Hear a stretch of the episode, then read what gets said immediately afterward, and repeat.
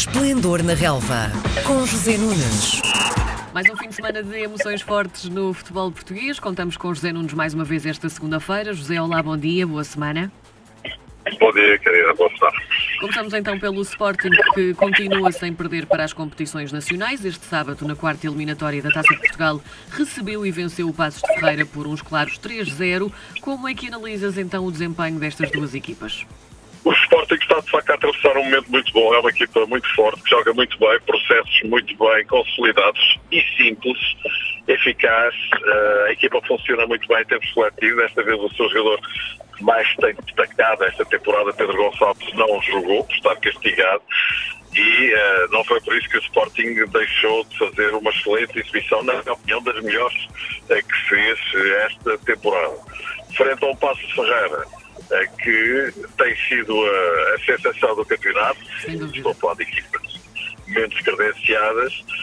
Passo Ferreira, que acaba por não ter nenhuma hipótese com o Sporting, porque realmente a equipa de Rubén Amorim, que um dos ausentes também, está a cumprir castigo, uh, não estava no banco, um, está muito forte. Uh, indiscutivelmente, o Sporting está a fazer uma primeira metade da temporada, na minha opinião, muito acima das expectativas e francamente estou muito curioso para saber até é a única equipa que ainda não perdeu em Portugal, uh, lidera o campeonato uh, e na Taça de Portugal desenvencilhou-se uh, com grande facilidade e autoridade deste passo Ferreira que tantos problemas tinha causado aos rivais. No segundo capítulo da novela Porto Tondela, agora também a contar para a Taça de Portugal, o desfecho foi o mesmo, de há uma semana, com uma vitória dos Dragões, mas desta vez por 2-1. Que diferenças hum, notaste nas equipas desde o jogo do campeonato, Zé? Olha, francamente, não muitas. Uh, o Porto uh, e o Tondela um, atacaram bem e defenderam uh, não tão bem. Eh, já Sim. tinha visto isso no jogo para o campeonato, nessa altura houve muitos gols, desta vez houve menos, mas o que é facto é que o Tondela voltou a marcar e a colocar vários problemas na organização defensiva da equipa do Porto, muito atrevida, a equipa de Paco Ayantaran, sempre a sair com muita gente para a frente. O Porto marcou logo aos 3 minutos, o que à partida lhe daria um respaldo para ganhar o jogo, se calhar até de forma fácil, mas isso não aconteceu porque o Passos, uh, perdão, o Tondela voltou a empatar e o que é facto é que Porto, marcando logo a seguir, ou pouco tempo depois, fazendo 2-1, permitiu, não voltando a marcar na segunda parte, que o Tondela acreditasse que podia pelo menos uh, chegar ao empate e forçar um prolongamento. Isso tem estado a acontecer nos últimos minutos, uh, numa jogada em que há um homem do Tondela que aparece cara a cara uh, com o guarda-redes uh, Deus Costa e cabeceou por cima da barra. Mas também é verdade que o Porto tem várias oportunidades para marcar. O Porto a jogar com dois pontas de lança, Marega e Taremi, e voltaram a jogar os dois e voltaram a marcar.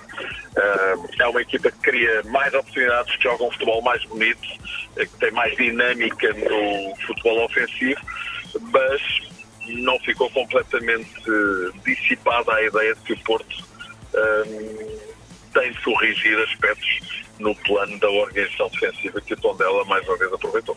Para os lados do Estádio da Luz houve também um massacre. O Benfica recebeu o Vila Franquense da segunda Liga e a coisa só parou nos 5-0. O que é que tornou o jogo assim aparentemente tão fácil para o Benfica, José Nunes? Bom, já estamos a falar de um confronto mais desequilibrado do que aquele que Sporting Sim. E Porto tiveram, uma vez que estamos a falar de uma equipa que joga na Liga 2. Mas isso não significa que claro. não, não, não existam boas equipas na Liga 2. E este Vila Franquense é uma equipa que tem até uh, um registro bastante interessante.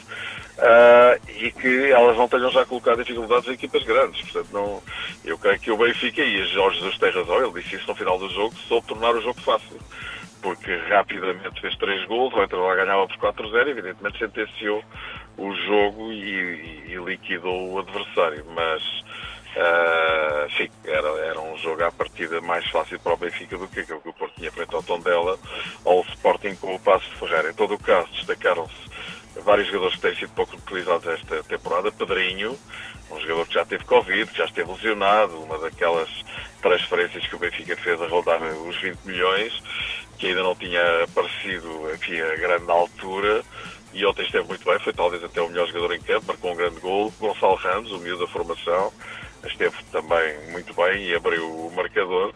Portanto, desta vez a equipa do Benfica, de alguma forma, recuperou um bocadinho daquele futebol artístico que Jesus eh, gosta de reivindicar e muitas vezes de utilizar e não se, há muito tempo não se via na equipa do Benfica.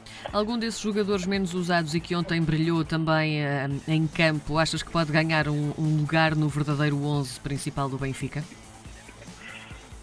É muito difícil responder a essa questão. É um plantel muito concorrencial, com muitos jogadores de qualidade, Sim. porque, uh, enfim, estamos a falar uh, efetivamente de um grande investimento que o Benfica fez esta temporada. Consta que poderá regressar enfim, às, às compras, ir às compras no Natal, lá está.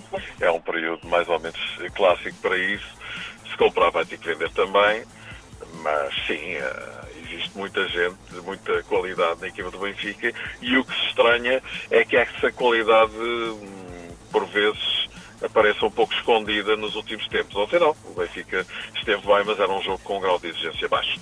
Muito bem, José Nunes, estamos de volta para a semana. Um, um beijinho e boa um semana. Beijinho. Obrigada.